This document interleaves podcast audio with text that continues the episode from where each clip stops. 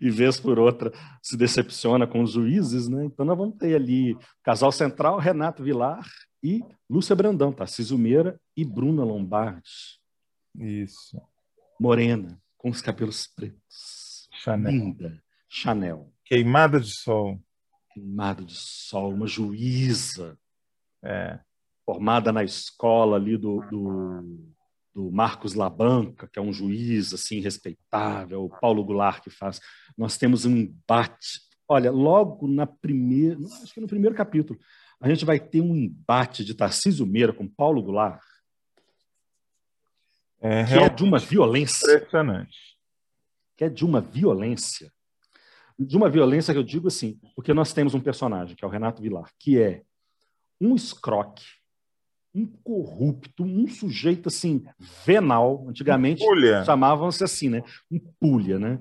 Mas antigamente falava que o sujeito era venal. Né? Eu acho maravilhoso. Ele é um escroto, ele é um nojento, ele é um capitalista selvagem. Né? E um juiz ali incorruptível, firme nas suas posturas, ali, que é o Labanca. Né? E tem um momento que os dois estão numa festa e na biblioteca do, do, do, Renato Vilar. O Renato Vilar é casado com uma mulher muito sofisticada, muito sofisticada não, uma mulher muito glamurosa, né? Acho que é uma mulher meio década de 50. Ela não tem sofisticação, ela tem tradição, né? que é a Carolina Dávila, que é a Renata Sorrá. Brilhantemente. grandes momentos da, da Renata Sorrá. Exatamente. Mas é assim, Renata Sorrá antes da Heleninha Reutemann, é a, a Carolina Dávila, porque ela, é, ela vem de uma família de juristas, de uma tradicional família de juristas, os, os Dávila, né? que também tem lá suas relações com, com os militares. Né? Sim. E aí, nessa cena, o Renato Vilar vai tentar é, comprar o juiz, né? num processo que está correndo de corrupção, aquela coisa toda, que o grupo dele está envolvido. E aí você tem um diálogo extremamente violento, mas é de uma violência não é violência física. Não, muito é, é dois, Os dois é estão dois parados a, a, com um distanciamento social, mas as é. palavras ferem, realmente. As palavras ferem demais, porque são dois mundos que se encontram né, e, e, e, e são muito chocantes, são antagônicos demais. Né? E vem essa novela né, trazendo essa discussão de corrupção. Né? E o Renato Vilar ele tem uma virada interessante, porque ele descobre um tumor no cérebro. Né? E ele recebe uma sentença. Você tem seis meses de vida. Uhum. Né? E nesses seis meses, ele já está ali apaixonado pela Lúcia Brandão. Né? Então, é, nesses seis meses, ele vai tentar botar as coisas nos trilhos, a começar pela própria família, porque é muito semelhante aos outros personagens masculinos do, do Lauro César Muniz, né? O cara é bem sucedido, tem grana, mas a família está em pandarecos, né? Então, assim, é um filho que ele não reconhece, né, que é o Pedro, que faz, quem faz é o Felipe Camargo. Felipe Camargo, estreando. É um filho estreando. estreando em novelas. Ele só tinha feito Anos Dourados. Anos Dourados, né? Ele estreia na novela com um taco de golfe. Ele destrói o escritório do pai com um taco de golfe. Sim. E é uma coisa muito curiosa, porque os dois têm o mesmo temperamento. O Renato Vilar e o Pedro, o temperamento deles é igual. Uhum. Quando os dois estão juntos, a gente não dava para desgrudar os olhos, porque a impressão que a gente tinha é que um ia pular no pescoço do outro. Né? É. Porque o Pedro é filho do Renato Vilar, com uma guerrilheira, com uma terrorista. Subversiva. Uma subversiva, comunista, esquerdista, petralha, né? que é a, a Eva Vilma, né? a Maura Garcês, eu acho que é um dos, um dos melhores papéis da Eva Vilma. Sim. Eu, eu acho que, é, se não for o melhor. É, as pessoas falam muito da, da Indomada, que não sei o quê. Para mim, a Eva Vilma é Maura Garcês, que vem ali de uma família que parece que o pai ou o avô lutou com Zapata, então já é uma família revolucionária que tem essa coisa né, da, da, da revolução na veia, né? E, e há uma mulher que, ele, que o Renato Vilar mantém na, na Itália, né, numa clínica, que ela vive, na verdade, é no exílio. Né? Estamos no Brasil de 1986. Né? Estávamos ali começando um processo de uma nova constituinte.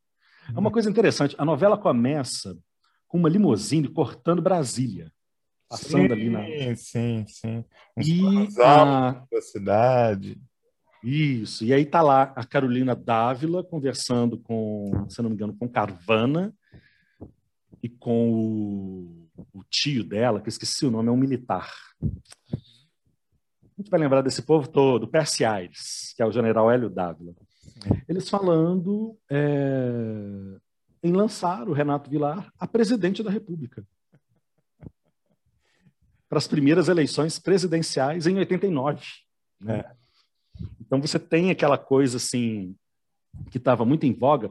Quem tiver curiosidade, procura Novo Tempo, Brasil, 1985, você vai encontrar essa expressão Novo Tempo em anúncios publicitários.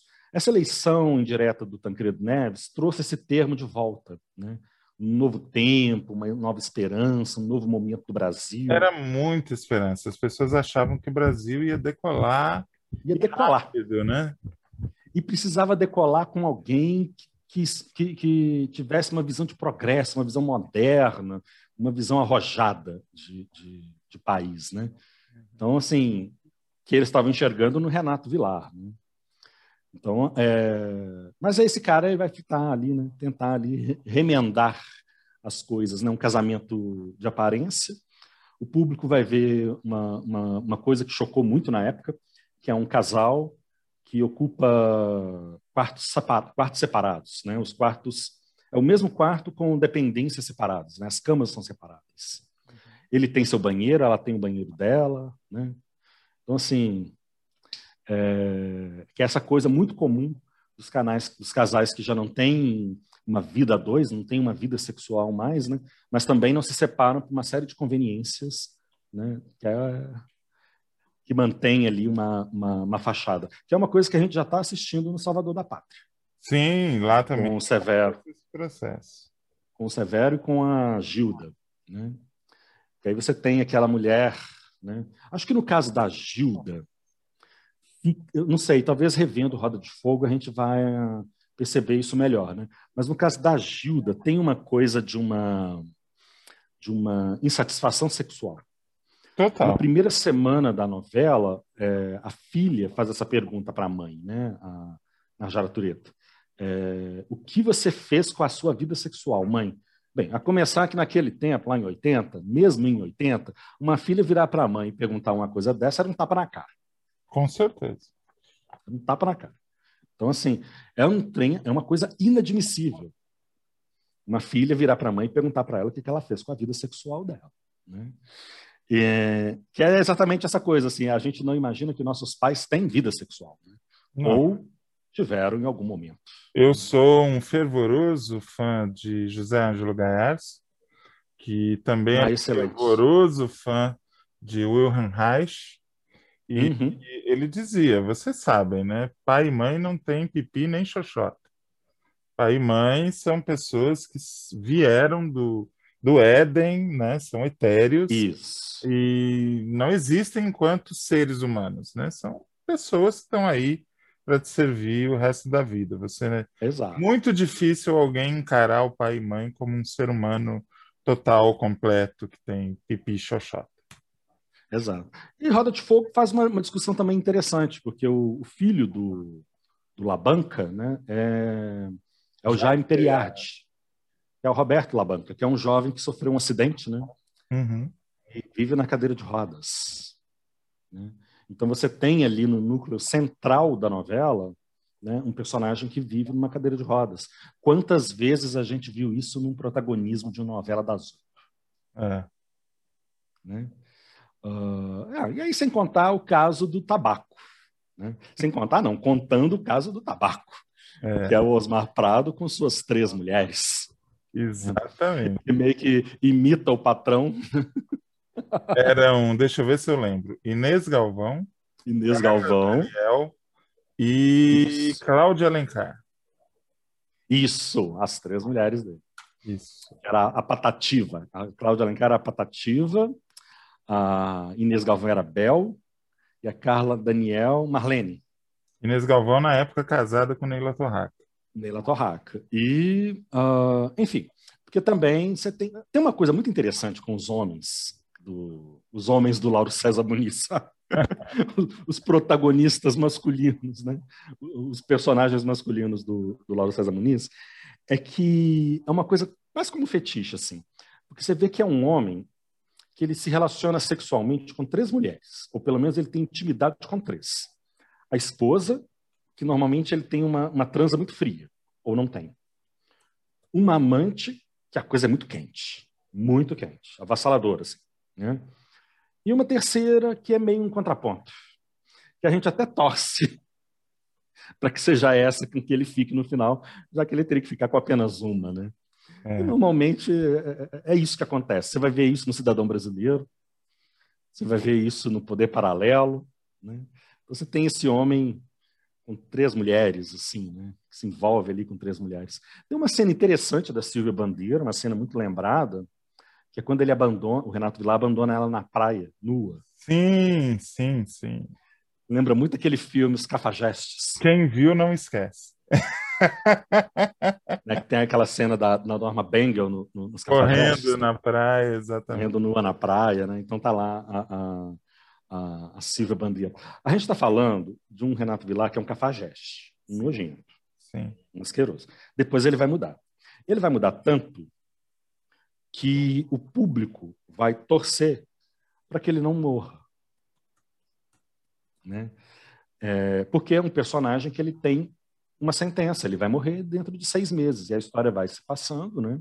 Ele vai estreitando laços, ele vai resolvendo algumas coisas, tem ali um grupo criminoso, tem uma série de assassinatos que ocorrem ali, você tem um momento excelente do, do, do Cécio Tirré, como Mário Liberato, que é um, um vilão meio. um vilão gay, né? um vilão. É, era, muito, era muito confuso na época. É muito Hoje, confuso. com a liberdade sexual que a duras penas a gente conquistou, a gente consegue identificar claramente os caminhos daquilo. Mas eu imagino é. que em 86 aquilo devia ser muito confuso. Muito confuso, porque era uma relação dele com Claudio Cury, né? Sim. que era o, o, o, mordomo dele, né? Então tinha uma coisa assim entre aqueles dois personagens um pouco ambígua, né? Então assim é um gay, é um bissexual, qual, que apito toca esse Mário Liberato, né? Essa ambiguidade que foi muito boa, mas talvez também uma série de dificuldades. Estamos em 86, ah, os mecanismos de censura só vão cair em 88, né? Então as novelas estavam ali respirando mais liberdade, mas ainda tínhamos uma certa é que eu vou dizer, um certo constrangimento. Né? É, nós vamos ter que apertar um pouco o passo da, da história pelo hum. motivo do tempo, né? Nós já estamos Exato. bastante tempo. É, quando passa esse ciclo vitorioso das novelas das sete, da volta dele às novelas das oito, começa uma fase meio atribulada que eu queria que você comentasse. Ele vai trabalhar com Ferreira Goulart e Dias Gomes em Araponga. Araponga. Que era a volta dele à faixa das 10, que ele já tinha é, escrito com o Boff. Depois uhum. ele vai ser supervisor de novos autores, né? Ele supervisiona o Lombardi em Perigosas Peruas, supervisiona o Marcílio em Sonho Meu, supervisiona Solange Castro Neves em Quem é Você, Uh, tanto em Sonho Meu como em Quem é Você, ele é obrigado a assumir as rédeas das novelas. Sim, e sim. aí ele faz a última novela na Globo, que é Zazá, que é a mesma história de, de algumas Transas e Caretas. Transas e Caretas e como Um Sonho a Mais. Não foi um fracasso de audiência, mas também não deu certo. Né? É. Eu acho que ali nos anos 90 já começa a se instaurar uma crise na Globo, eu acho que já tem uma crise ali no horário das sete, que quem coloca essa crise é o Carlos Lombardi com o bebê aborto. Então, assim, depois de bebê aborto, fica muito difícil escrever uma novela das sete. Pelo movimento, pela ação videoclipada, por uma série de elementos que estavam ali. Né? Uhum. Uma série de inovações que o Lombardi traz ali na história de Bebê a Bordo, isso em 89, 88, 89. Né? a novela É uma dupla que as pessoas olham e falam: não, não é possível, né? Isso uhum. dá certo, né? Porque eles são antagônicos, basicamente. Não. não só deu, como eles se deram muito bem, são amigos até hoje. Então, assim, é... e em 90 você tem Pantanal, que é meio que a novela que rasga o ano inteiro, né? Então, assim, começa toda aquele, aquela disputa de audiência naquele horário que Pantanal era exibido, e vem Araponga, que seria uma novela das oito e vira uma novela das nove, das dez, né? Uhum. Então entra esse processo criativo interessante entre o Dias Gomes, o Lauro César Muniz e o Ferreira Goulart, né? Eles tinham uma estratégia legal da escritura de capítulos, né, por semana, que eu acho que funcionou bem. É, Araponga é uma novela que eu tenho saudades, é uma novela que eu até gostaria de, de, de, de, de rever, até porque assistir Araponga era uma coisa muito atribulada, porque era no intervalo de Pantanal, então assim era muito doido. Era no mesmo horário né? Nem sempre era no mesmo Às horário. Era mais tarde, era confuso acompanhar. Era confuso acompanhar, era difícil Mas era acompanhar. delicioso, delicioso. Mas era, era uma coisa deliciosa. Perigosas. Eles conseguiram fazer um negócio muito inteligente, que era de vez em quando quebrar a quarta parede, né? Uh, eu gostava muito. Brincar, quebrar a quarta parede e brincar com o Serviço Nacional de Informações, né? é, exatamente. O recém-falecido SNI. O recém-falecido, quiçá eternamente, esquecido numa cova bem funda, né? que não ah. volte nunca mais. Né? E Perigosas Perus. Deus quiser. E Perigosas Perus, que é a volta do Carlos Lombardi para o horário das sete horas, também com uma trama doida, anárquica, aquela coisa da cabeça do, do, do Lombardi, né? Num, com supervisão de texto do Lauro César Muniz. Deu muito certo. Né? É uma novela que também ia encampar umas discussões complicadas, né, como tentativa de suicídio, enfim, né, morte de protagonista, tal, mas a novela ficou e a novela vingou, né? E vingou por conta daquela, daquele núcleo da delegacia, desse confronto que tinha entre Vera Fischer e Sylvia Pfeiffer, né? Como as protagonistas da novela, o Mário Gomes ali também, né? Então, assim, é uma e vem logo depois de Vamp no, no, horário das sete, né? Então vem uma novela muito naquele estilo do Bebê Aborto, né? Que ok foi cumpriu o seu papel. Eu acho que as duas mais complicadas dessa década foi mesmo Sonho Meu e Quem é Você. Acho que mais até Quem é Você. Duas casquinhas de ferida, né? É que na verdade você... bem, Sonho Meu se tratava de um remake, né? Era o, o ídolo de pano e a Pequena Órfã. A, a Pequena Órfã, do Teixeira Filho. Né? É, me parece uma história muito boa. Eu gostava muito do início da, da, da novela, acho que caminhou interessante. É uma novela deu que ficou. Muita ela, audiência, deu ela teve muita audiência. É uma novela que ficou. As pessoas comentam de, de, de, de sonho meu, assim. Mas ela teve problemas nesse, nesse desenrolar dela. Né? Então, assim. claro, está na lista para voltar no Viva. Sim. Vai ser até legal rever essa depois, novela. Se não me engano, é logo depois de Era Uma Vez.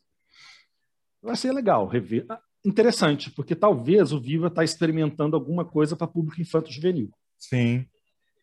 Porque está passando exatamente Era Uma Vez, né, do, do Negrão. Uhum, né? A faixa é uma, novela, é uma novela bonita, é uma novela legal, assim, né? Mas ela tem um percalço, ela atravessa uma barriga muito difícil. Né? Uhum. Né? E quem é você, que é uma trama ali da Ivani Ribeiro, né? A Ivani já tinha morrido, né? E a Solange Castro Neves fica aí com a incumbência de tocar essa novela com a supervisão de texto do Lauro César Muniz, que acaba assumindo a, a, a história. É uma história confusa, é uma história... Parece que ela não estava azeitada, parece que não maturou tempo suficiente, porque a gente está acostumado com Ivani Ribeiro, com histórias que a gente percebe que ela ficou ali na urdidura, né? É, ela, já, parece... ela geralmente elas já começam. Uh, ela, ela era especialista nisso. O primeiro capítulo nada mais é do que um capítulo normal, ou seja, é. ela é como se ela já fosse íntima daqueles personagens. É. Né? É como se tivesse tido um capítulo antes do primeiro capítulo. Uhum, exatamente. As personagens já estão na sua, no seu cotidiano. Né? Sim. E geralmente era numa coisa extremamente comezinha, muito perto do, de quem está assistindo, que fazia ali a, a, a tônica.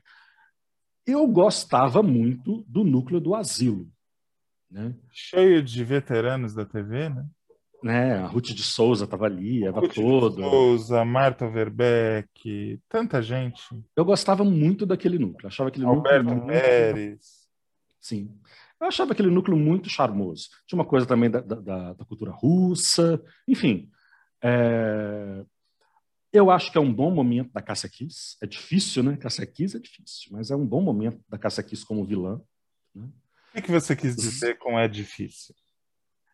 É difícil encontrar alguma coisa que Cássia Kiss tenha feito errado, né? Ah, bom, que susto. É, é uma, Cássia Kiss é uma, dificilmente erra. Eu gosto muito dela. É, é, aliás, podemos dizer que Cássia Kiss não erra. Né? Então, Sim. assim.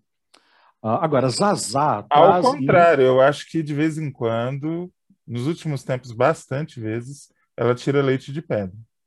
Tira. Eu acho que, na verdade, erram com ela. Erram com a, Cássia, com a Cássia Kiss. Isso. Ela não erra, não.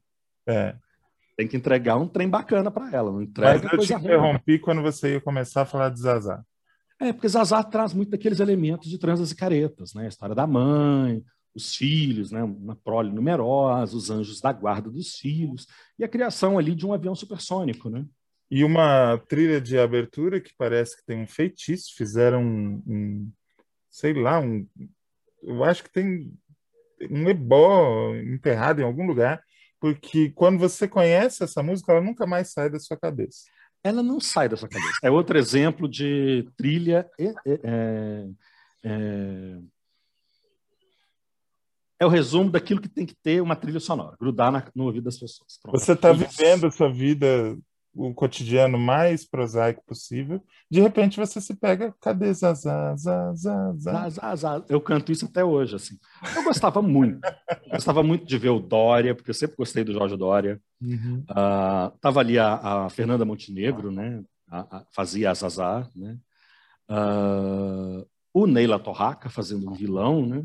O Silas. Então, assim, você tem. É, é, curioso, porque você tem uma novela protagonizada por pessoas muito maduras, por pessoas idosas já, né? Uhum. Por um elenco que já está é, muito a maduro. A pessoa olhar assim, meio de relance, pensa que é uma novela do Silvio de Abreu. É. porque ele que é o especialista na, na, na faixa sênior, né?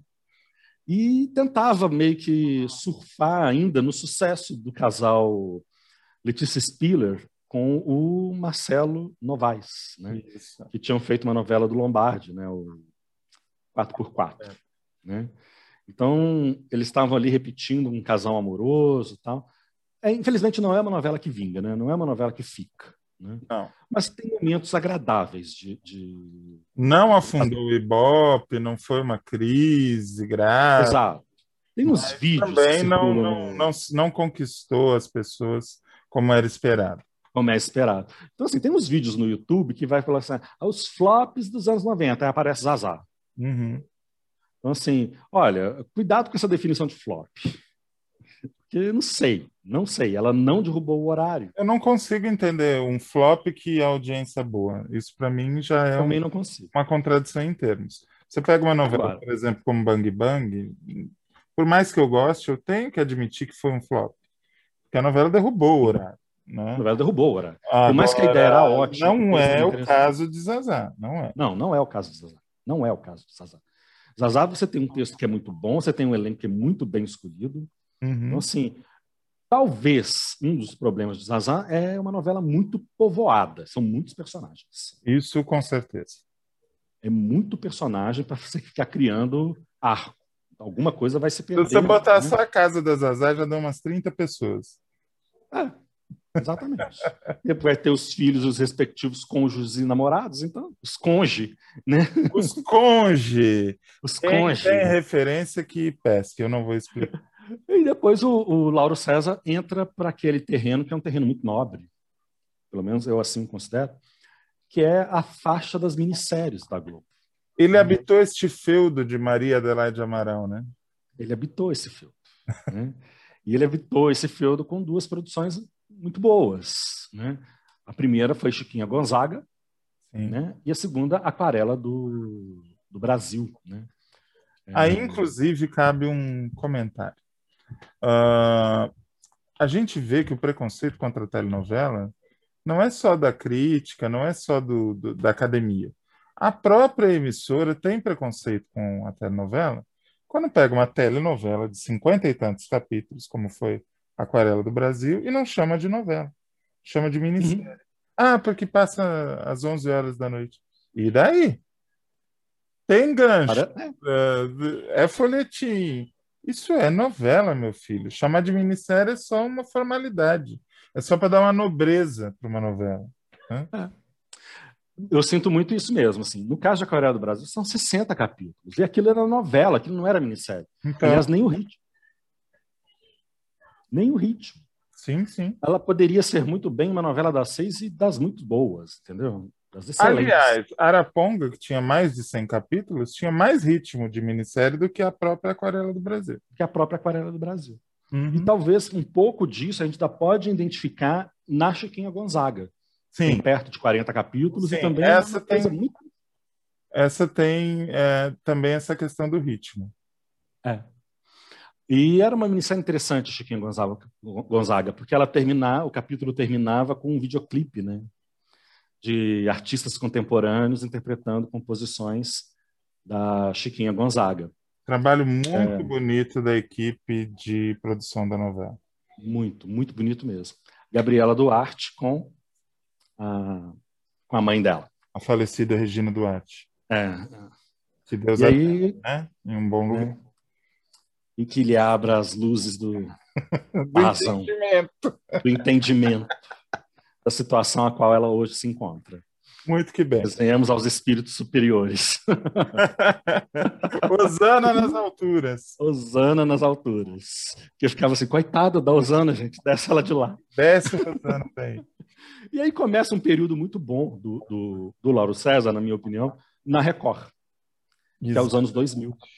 Né? É bom dizer, começa... antes de você começar a comentar a fase Record, segunda né, fase Record, é que de 2000, do final de 2000 até 2005, ele tentou emplacar projetos, ele tentou uh, supervisionar colaboradores como Renato Modesto, uh, tentou fazer outros trabalhos, e a Globo colocou numa geladeira impiedosa. E quando ele anunciou que ia sair, né, e que ia para Rede Record, eles tentaram a todo custo segurá-lo, mas não teve jeito. E aí ele fez três novelas uh, na Record que chamaram muita atenção, duas positivamente e uma nem tanto, né, Rei? É, porque assim, é, primeiro que é uma coisa incompreensível, porque você tem assim, não é todo autor de novela que topa supervisionar o trabalho de um colega. Uhum. Colega de profissão, não precisa nem ser amigo. Você tem nem ter laço de, de, de, amizade. Não é todo autor de novela que faz isso. A gente tem gente aí muito insensada que não aceita e não faz. Né? Hum. Né? Então, assim, e Lauro César fez isso. Fez isso com Daniel Mas, fez isso com Carlos Lombardi. E olha que Carlos Lombardi tinha saído de dois sucessos ali, né? Sim. Né? Tá ali junto com Dias Gomes, não era supervisão, mas está ali junto com Dias Ele Gomes. Ele sempre deu espaço para as pessoas. É... Sempre. A primeira experiência do Gilberto Assetti foi com ele. Foi com ele. Trouxe o Mário Prata de volta para a Globo, depois de um período fora. Aliás, eles têm uma amizade muito bonita, né? Eles muito bonita. A gente já entrevistou os dois juntos e foi delicioso ver o quanto eles se gostam. Ele não só recuperou o Daniel Mas, que já tinha passado pela Globo nos anos 60, como deu a primeira oportunidade a Maria de Amaral, e hoje em dia ela dá entrevistas onde ela diz que quem a trouxe para televisão foi Cassiano Gabos Mendes. Não foi. Consigo compreender o porquê, fica no ar. Uh, e é isso mesmo, era uma pessoa que aparentemente é muito generosa. Aparentemente sim, né? E pelo contato que a gente já teve, parece um cara muito, muito afetuoso, pelo menos assim eu sinto. Né? Ele começa então na, na, na Record com Cidadão Brasileiro. Né? que meio. A última novela da Record é gravada em São Paulo. Isso, isso. Eu não sei se a gente poderia. As pessoas falaram que ah, é meio que um remakezinho disfarçado de A Escalada, não sei o quê. É e não é. Tá perto, tá perto disso, mas é uma novela que tem personalidade própria. Sim. É uma novela que tem personalidade, independente de qualquer coisa, uma versão, uma adaptação, não sei o quê, mesmo porque as histórias não se perdem, né? ela tem uma personalidade própria. E aí traz uma coisa, né, traz um ator, na verdade, que estava também assim muito na gavetinha da Globo, muito ali nos papeizinhos muito parecidinhos, que é o Gabriel Braga Nunes. Sim. Né? sim, sim. E cai na mão do Gabriel Braga Nunes o Antônio Maciel. Né? Que ele vai ter que defender esse personagem. Talvez até porque os atores estavam desejosos de outras oportunidades dramatúrgicas. Né? Que a própria Paloma Duarte também está na novela. Né? Uma sim. personagem muito boa. Assim como a Lucélia Santos, Santos que estava vetada na Globo, né? Estava vetada na Globo, faz a Fausta, né? É um personagem também muito bom. Eu adorava ah. quando ela virava para o Antônio Maciel e dizia assim: minha frustração sexual. É muito bom. Era o bordão aquela... da Fausta. Era o bordão da Fausta, que era aquela coisa assim: é, sim, mulheres têm vida sexual. E nós estamos falando de uma novela ali que começa, né? Nos anos uh, 50. Nos anos 50, né? A novela vai de, da década de 50 até o ano de exibição, que é 2006, né? Sim. Então, assim, é, muito semelhante à, escala, à escalada, né? Você tem um personagem na sua jornada, né? na sua trajetória ao longo das décadas e o que vai acontecendo com, com esse, com esse homem, né? Do nada a uma posição né, de homem de dinheiro, né? Hum. Eu lembro que a Record, na época, fez o site da novela, eu tinha isso salvo, e eu não, não sei se eu ainda tenho, mas é uma descrição da novela escrita pelo próprio Lauro César, uma sinopse dela, assim, e que já contava até o final. É mesmo? É, e, no final é, falava-se assim, Antônio Maciel, no seu escritório luxuoso, num prédio na Avenida Paulista, admira, não sei o quê, não sei o quê, não sei o quê. Terminaria assim. Né? E eu ficava assim, nossa, eu tô doido para ver essa história. Tô doido para ver esse cara olhando São Paulo da janela do escritório. A Record comeu muita grama até encontrar o horário para a novela. Uh, nossa, passeando pela programação. Quando colocaram às 10 da noite, a audiência subiu e inaugurou uma faixa que foi tradicional da emissora há muito tempo durante muito tempo. Ela começou às oito e meia, né? Depois foi para as dez da noite, né? E acabou que as novelas ficaram ali fincadas às dez da noite, uhum. que é um bom horário, na minha opinião, porque te permite mais experimentação. Não é só para permitir palavrões não, e cenas de sexo. É não, também. nada disso. É a disponibilidade do público. É disponibilidade a, do público. A dona de casa já botou as crianças para dormir, está todo mundo de banho tomado, todo mundo já jantou, a pessoa está sentada na sala querendo entretenimento. É. E aquela tá mulher que trabalha fora, que tem carreira, chegou em casa já, sabe? Já fez lá o cup noodle dela e já está ali. Ela está disponível para aquilo, né? Exato. Como as maratonas da Netflix hoje, né? A pessoa Exato. tenta e assiste uma temporada de série de uma vez, né? Sim. E aí você tem atores, novamente o César Tirré, né, numa novela do, do, do, Lauro César Muniz, você tem a, a, a Cleide Diáconis, o Gracindo Júnior, que também vai fazer uma carreira interessante na, na, na, Record, né? o Leonardo Brício, que também vai ter personagens muito interessantes numa novela, em novelas da, da Record. Posso, ah, posso falar um... Perdão, gente. Pode. Desculpe, mas é, é, é a minha frustração sexual. Carla Regina. Carla Regina no auge da beleza, aquela coisa brejeira, menina de fazenda. Carolina. Meu Deus do céu, que coisa linda. Coisa linda. Maite Piragibe, né, que, que vai ser aí uma revelação da novela. Né? Protagonista Enfim. da cena mais bonita, ao meu ver, que é. é a morte da Maite Piragibe e quando a mãe dela encontra no meio da guerrilha. Exato. Aquilo é de arrepiar. Aquilo é de arrepiar de arrepiar. E é engraçado, porque é uma determinada fase da novela, né? Então você vê numa determinada fase da novela aquilo que Amor e Revolução não entregou a novela inteira, né? Completamente correto. Então, assim, é, e aquele casal que é meu casal do coração, né? Essa atriz que é linda, maravilhosa, eu sigo ela no, no, no Instagram, porque eu adoro, e esse cara que é a obsessão da minha vida, que você conhece muito bem. Tô, tô boiando. Tá boiando? Tô boiando. Tá boiando? Eu tô falando da Françoise Furton. Ah! E Luiz Carlos Miele. E Luiz Carlos Miele. Miele, que é Como a obsessão da minha vida. Miele, pois é, então. Faz um casal delicioso. Enfim, né? É... é uma novela que deixa um saldo muito positivo, muito positivo. Uma novela grande, né? Uma novela ali de 203 capítulos, abarca uma série de. Uma novela também muito densamente povoada, mas os núcleos são muito bem fixos, né? Da primeira fase. Né? Você tem início, meio e fim muito bem é, é, desenhado. O último capítulo eu acho emocionante, que é a cena do, do Antônio com a Luísa, né? No, no, cinema.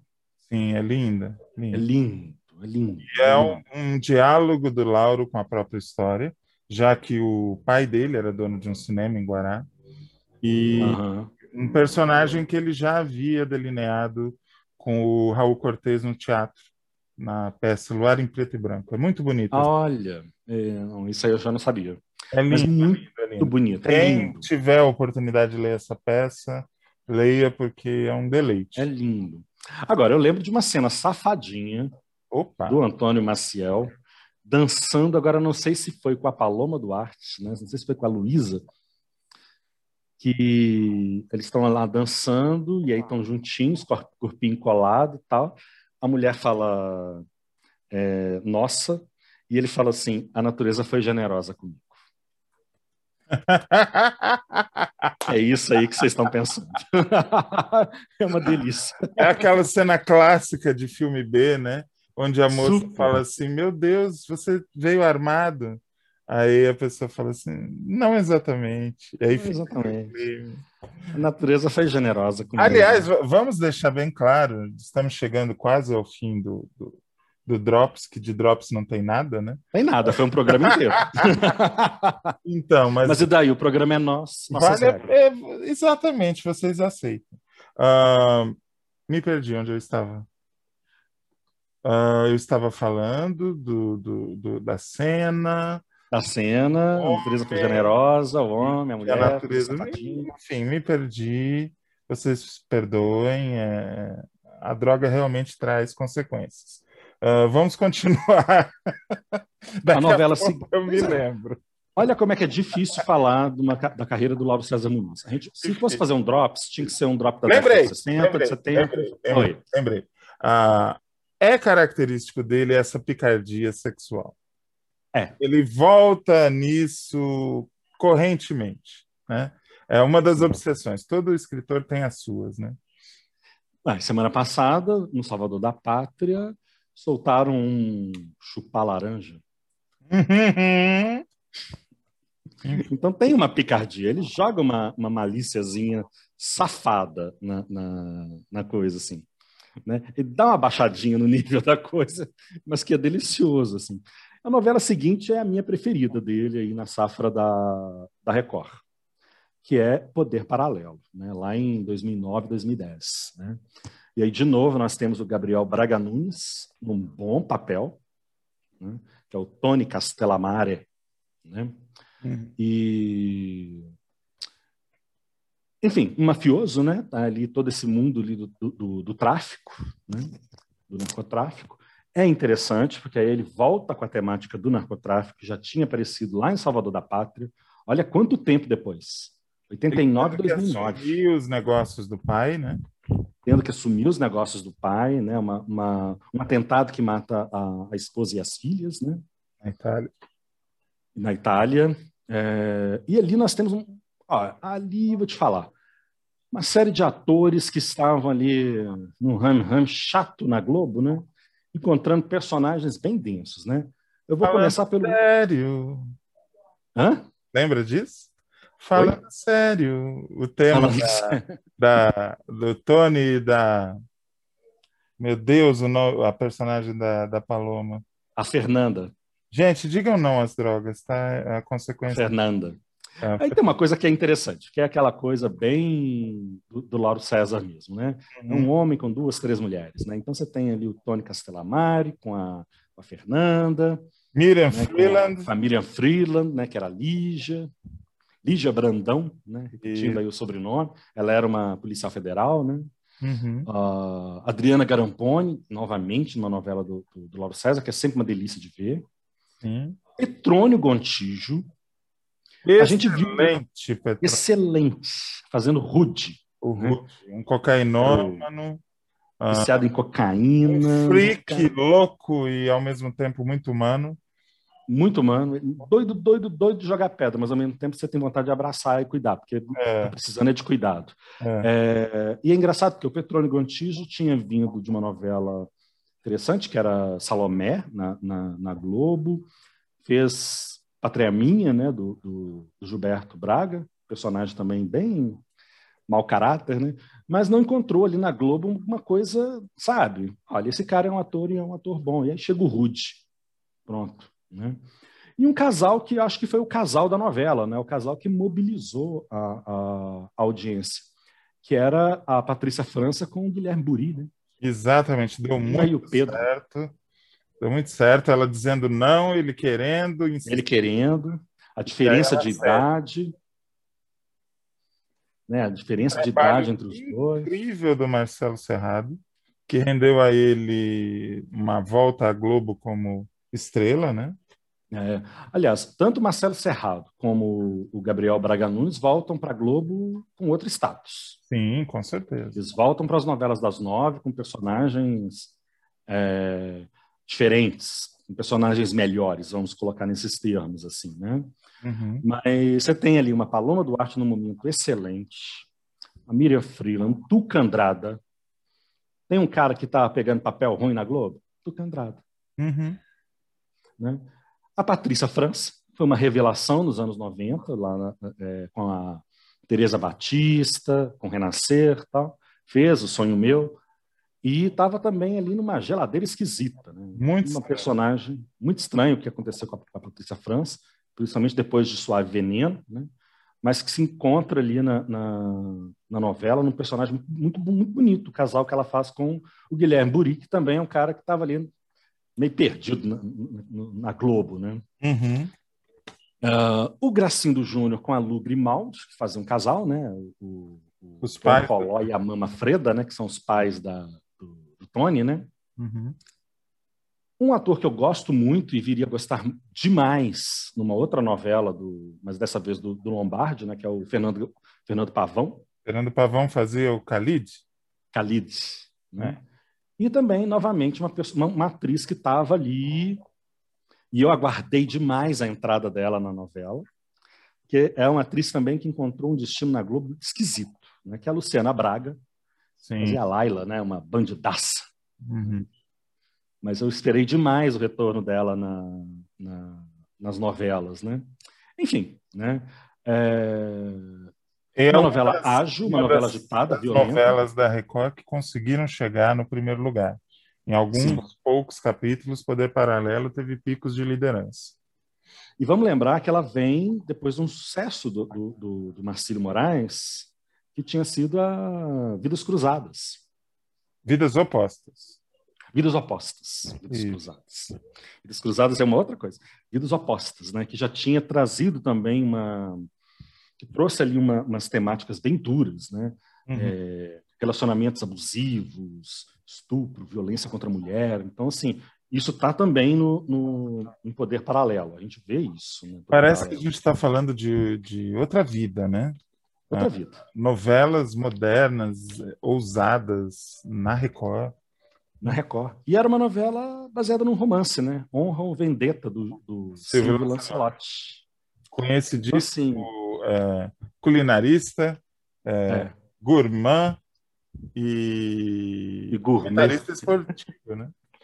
Ele é gourmand e gourmet. Gourmand e gourmet, exatamente. E, e, mas é isso, é uma grande história de vingança, na verdade. Né? Então você tem ali máfia, você tem grupos mafiosos opostos, você tem que descobrir quem é o, o guri, né? quem é o, o, o, rosto por detrás de uma quadrilha criminosa, né?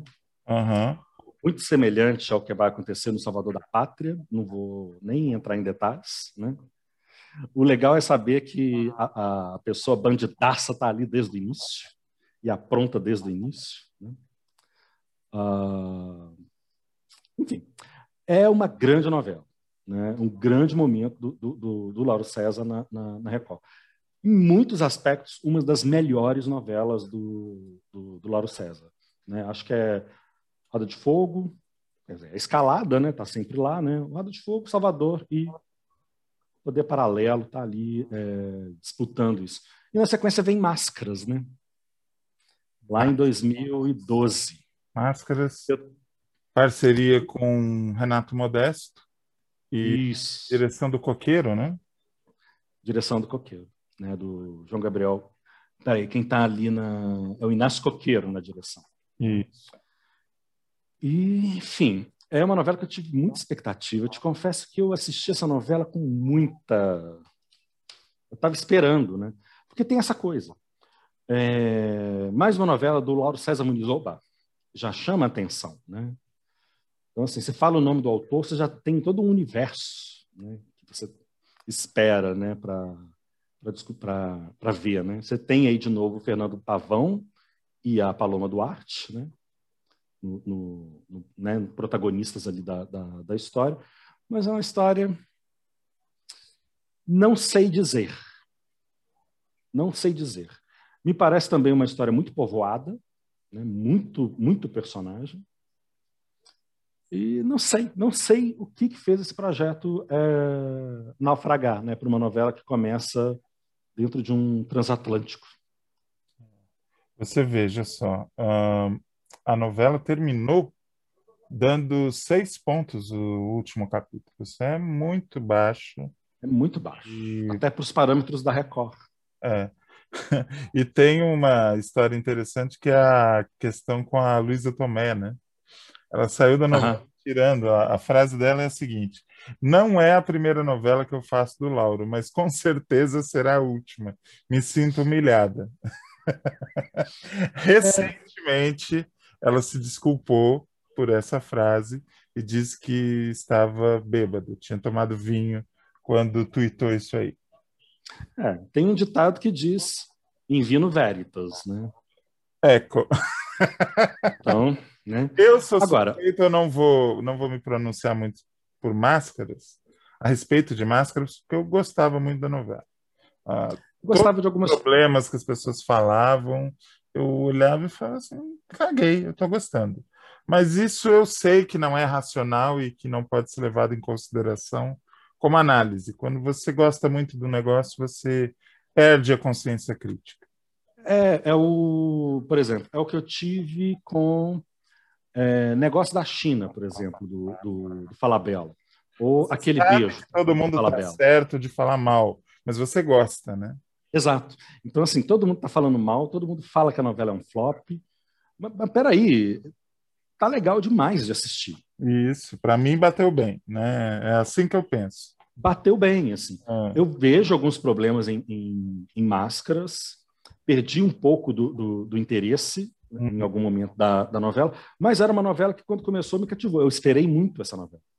Eu esperava que ela ia ser um. Um, um desempenho arrebatador. Uma das, uma das coisas mais bonitas que eu já vi na televisão era a trama da Bárbara Bruno e do Roberto Bontempo, em uhum. que ela conversava com o filho morto ela mantinha a ilusão de que o filho morto ainda era vivo, buscava uhum. namoradas para ele, uh, porque ela não conseguia conviver com a dor de ter perdido. Excelente plot, excelente plot. Aquilo é muito lindo. Começa muito leve, começa como um núcleo cômico e no final é a parte da novela em que você chora, né?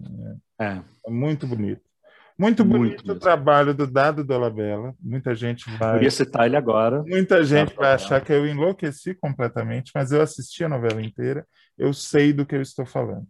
As cenas dele com Cécio Thierry eram incríveis. Eu não sei se era química entre os dois, ou se realmente o Dado tem talento e não mostra por algum motivo, mas eu gostava muito das cenas dos dois. É, o título original seria Navegantes, né, que seria um título muito bonito.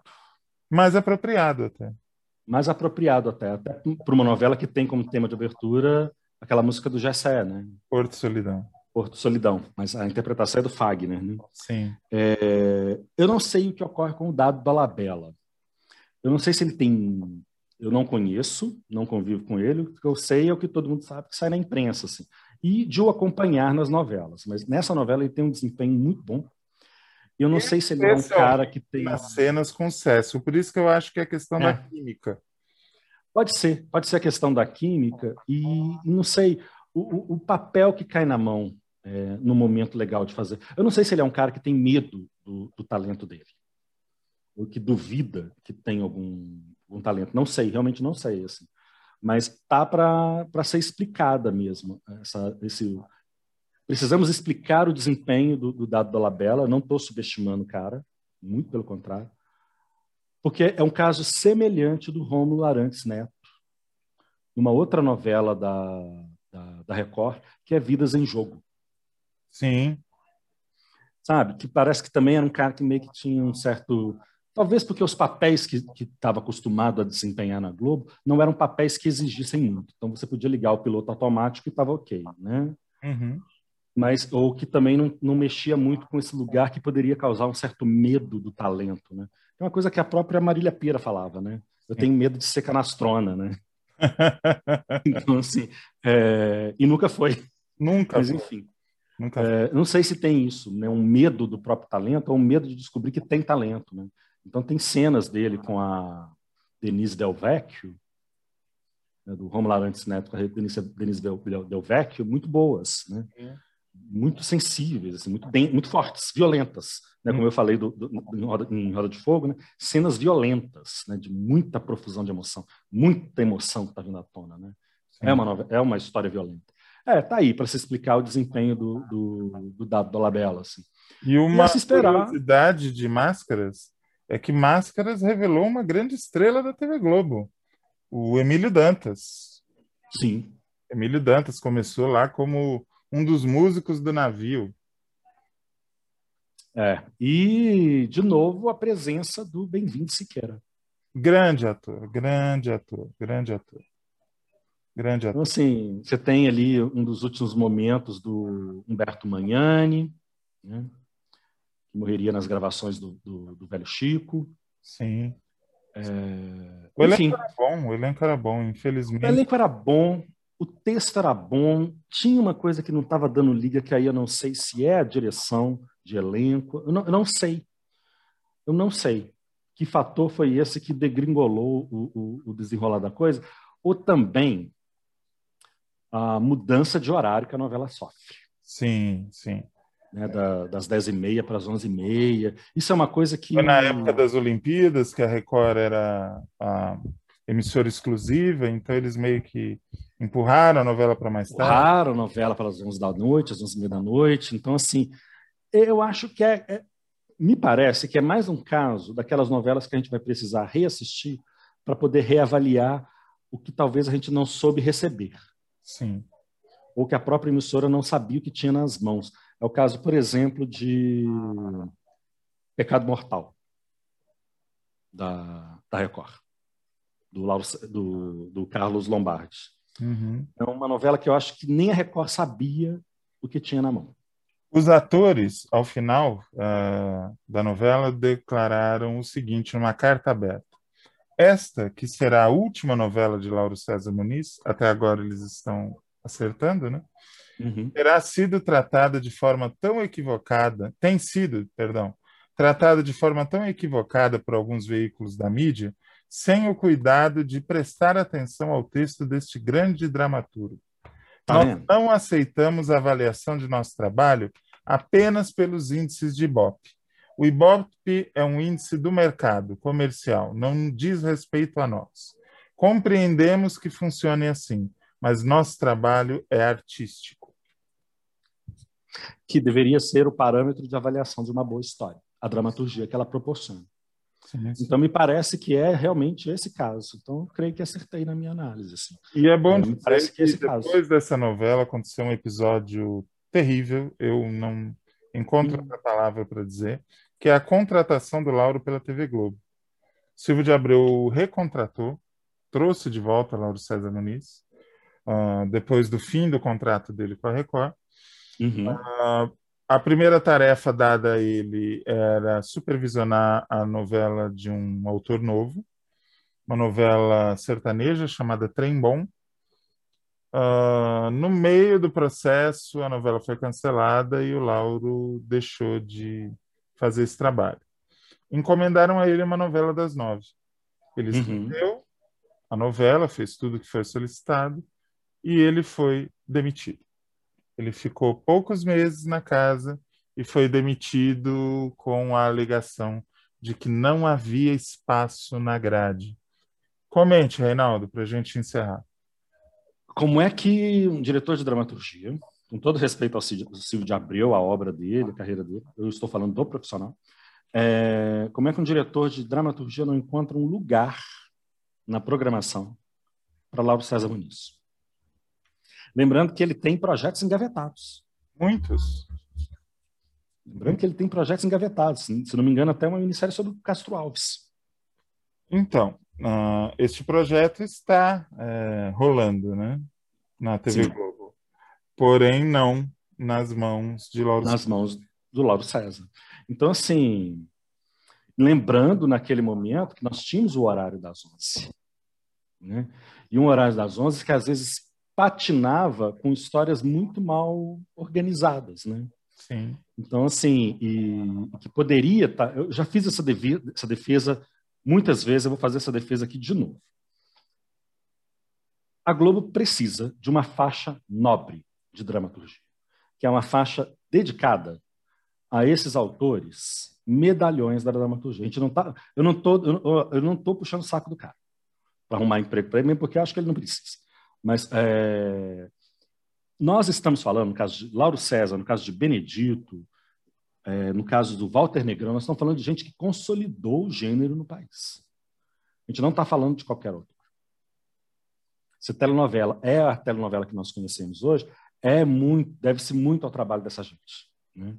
Inclusive Ivani Ribeiro, inclusive Janete Claire e uma série de outras pessoas. Né? Então, assim, Cadê uma faixa nobre para a gente continuar tendo acesso às histórias desses caras? Ok, com 30 capítulos, 40 capítulos, ok, não, que, que o seja. Né? O que não dá é para a gente é, ficar na expectativa de uma nova história deles e não ter. E não saber. O próprio Dias Gomes tinha um projeto sobre Getúlio Vargas. Cadê? O Lauro tinha um projeto de fazer Carmen Miranda que inclusive foi um do, uma das cartadas para tentar segurar ele na Globo para ele não ir para a Record. Para ele não ir para a Record. Manga ligou para ele e falou assim: "Vamos fazer a Carmen Miranda". Ele falou: "Não, o projeto está aí há anos, agora não vamos mais fazer Carmen Miranda". Ele é, eu... quer fazer Santos Dumont. Ele ensaiou naquela alegoria das Zazá, mas ele quer fazer uhum. sério. Tem vários projetos. Tem vários projetos. Então, assim, você vai falar que não é um autor profícuo, ou que a linguagem, o estilo não é um, uma linguagem, um estilo contemporâneo, um ritmo contemporâneo, não sei o quê. A TV americana, ela é densa de, de, de, de propostas de dramaturgia diferentes, de abordagens diferentes. Sim. Séries que têm caras diferentes, séries lentas, séries agitadas, séries cabeçudas, né? histórias muito cabeçudas. Então, assim, é, na França, a gente tem notícia na Inglaterra. Então, assim, você tem dramaturgia ao que você quiser para diferentes nichos, né? Então, assim, eu não entendo. A única palavra que eu consigo encontrar para definir, né, se for esse o caso, uh, o que acontece com Lauro César Muniz nessa passagem rápida pela Globo, pela Globo é desrespeito.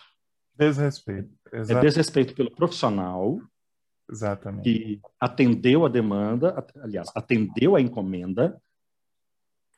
É, então, um profissional que, que atendeu a encomenda. Então, pediram, entregou. E com a carreira. E olha só, nós estamos aqui há mais de uma hora falando da carreira do Lauro César Muniz e quanta coisa a gente falou. E que é uma carreira pontuada exatamente por isso. Por momentos em que está no auge e momentos de fracassos, assim, né? De novelas que são arrebatadoras na audiência e na aceitação de público e de dramaturgia, e novelas que patinam, mas sem deixar de lado a dramaturgia. A dramaturgia continua boa, porque mesmo essas novelas consideradas flops, é, como é o caso, por exemplo, da novela da Record, Máscaras, você vê que a dramaturgia não é uma dramaturgia ruim. E quanta dramaturgia ruim com boa audiência que está por aí? Mas, meu Deus. praticamente. É, é, Isso hoje em dia é praticamente a regra, né, Rei? Então, assim, dramaturgia ruim que exige pouco dos atores. Que é lamentável, porque nós estamos acostumando o público a isso. E, ao mesmo tempo. Agora, acho que o grande alento acho que o Lauro César Muniz merece mais do que uma reprise no Viva e do que uma reprise na Globoplay. Ele merece muito mais do que isso. A carreira dele prova isso. E, de novo, não estou puxando o saco dele.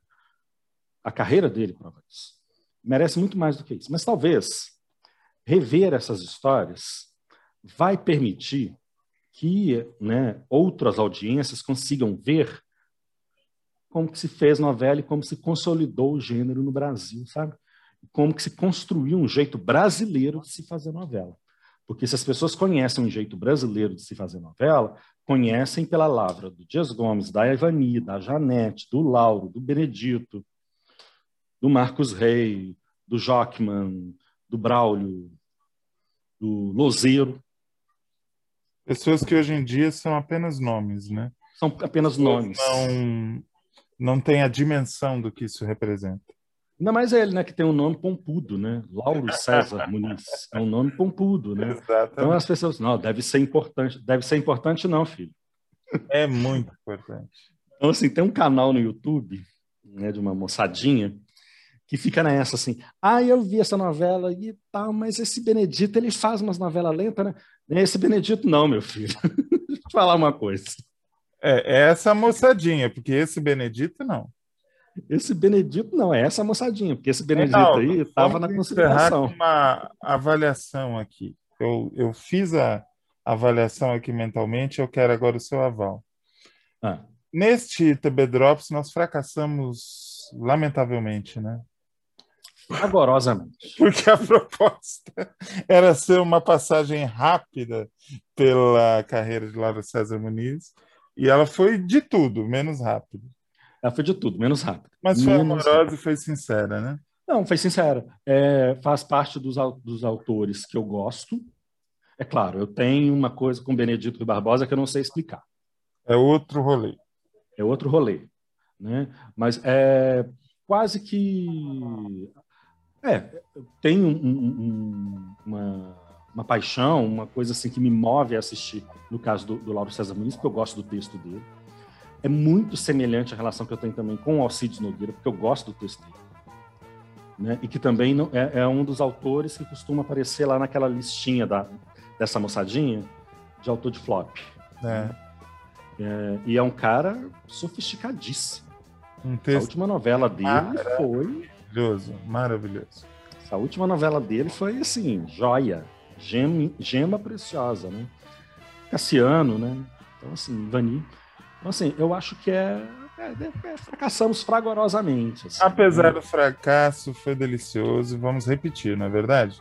Ah, vamos repetir. Mesmo porque vamos ter aí uma overdose de Lauro César, né? O, o, o Salvador da Pátria está no ar e vai caminhar agora para sua fase de virada, né?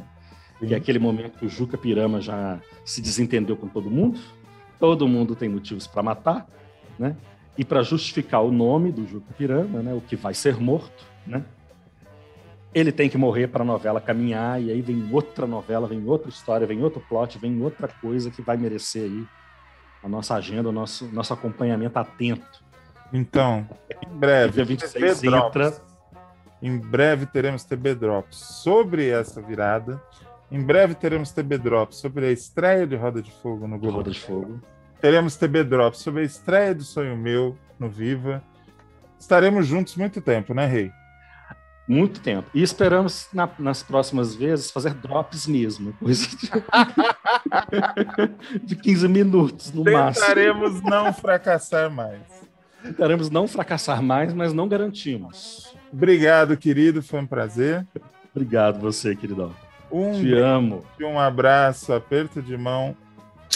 Tchau, tchau.